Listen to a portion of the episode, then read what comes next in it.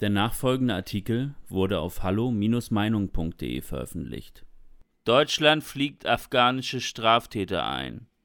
Warum opfern wir unsere Sicherheit für Refugees Welcome? Von Niklas Lotz. Fast könnte man denken, es wäre wieder 2015. Geistliche wie Bedford Strom, linke NGOs, die Seebrücke und alle anderen üblichen Verdächtigen überschlagen sich immer mit neuen und offensiveren Forderungen, afghanischen Migranten nach Deutschland einzufliegen. Dabei spielt wie schon vor Jahren erneut die Berücksichtigung von Fakten und Risiken keine Rolle. Wieder geht es nur um falsche Toleranz und einen blinden Willkommensrausch. Sollte sich diese Toleranzbetrunkenheit wieder in einem ähnlichen Ausmaß wie 2015 politisch durchsetzen, steht die nächste Massenmigration bevor. In den meisten Medien ist es nur eine Randnotiz, aber jeder informierte Bürger dürfte alarmiert sein. Das Innenministerium spricht von einer niedrigen einstelligen Zahl von Straftätern, die bereits einmal aus Deutschland abgeschoben wurden, nun aber per Evakuierungsflieger nach Deutschland einreisen konnten.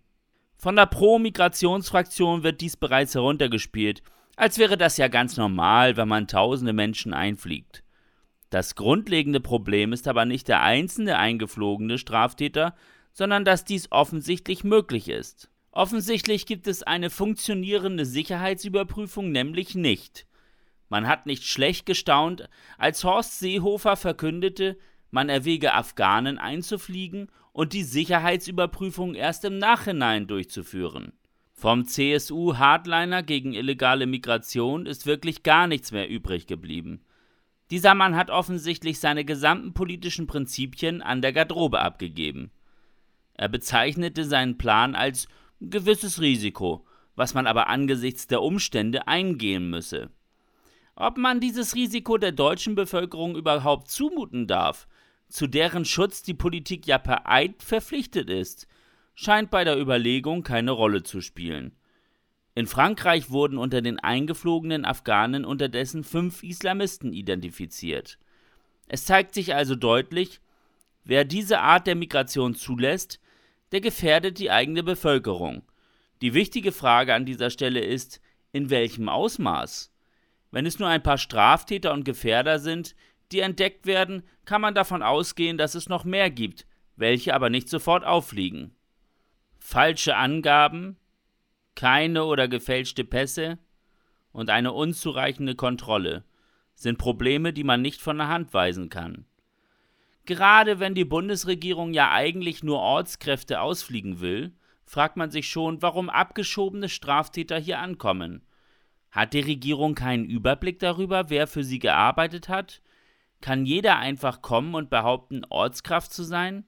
Das Ganze erinnert an die Einreisewelle 2015, als plötzlich nicht nur syrische Bürgerkriegsflüchtlinge, sondern auch sehr viele Menschen aus Afrika sich auf den Weg nach Deutschland gemacht haben.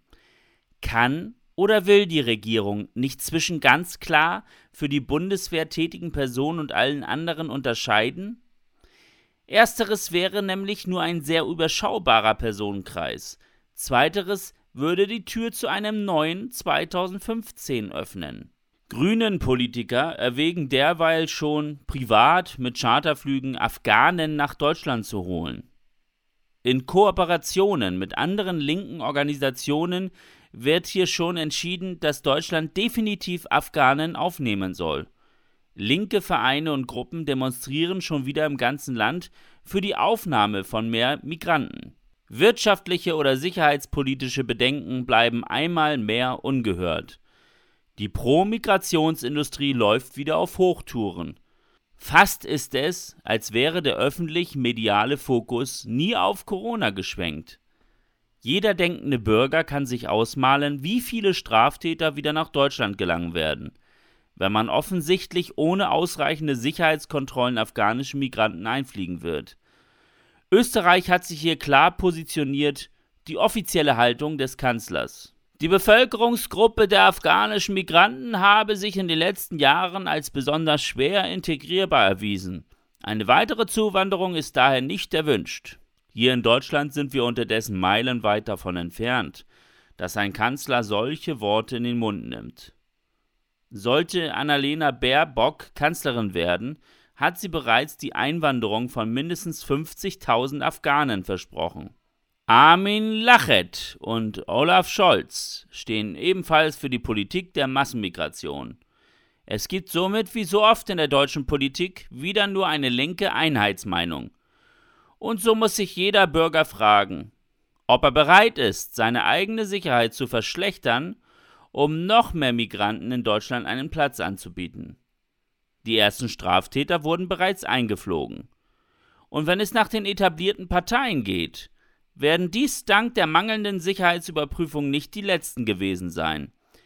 Etwas anderes scheint die abgehobene politische Elite gar nicht mehr wahrzunehmen. Bei der Bundestagswahl wird vielen also wieder nur ein Kreuz bei der AfD bleiben, um ihren Protest gegen diese Politik auszudrücken. Weitere Beiträge finden Sie auf hallo-meinung.de. Wir freuen uns auf Ihren Besuch.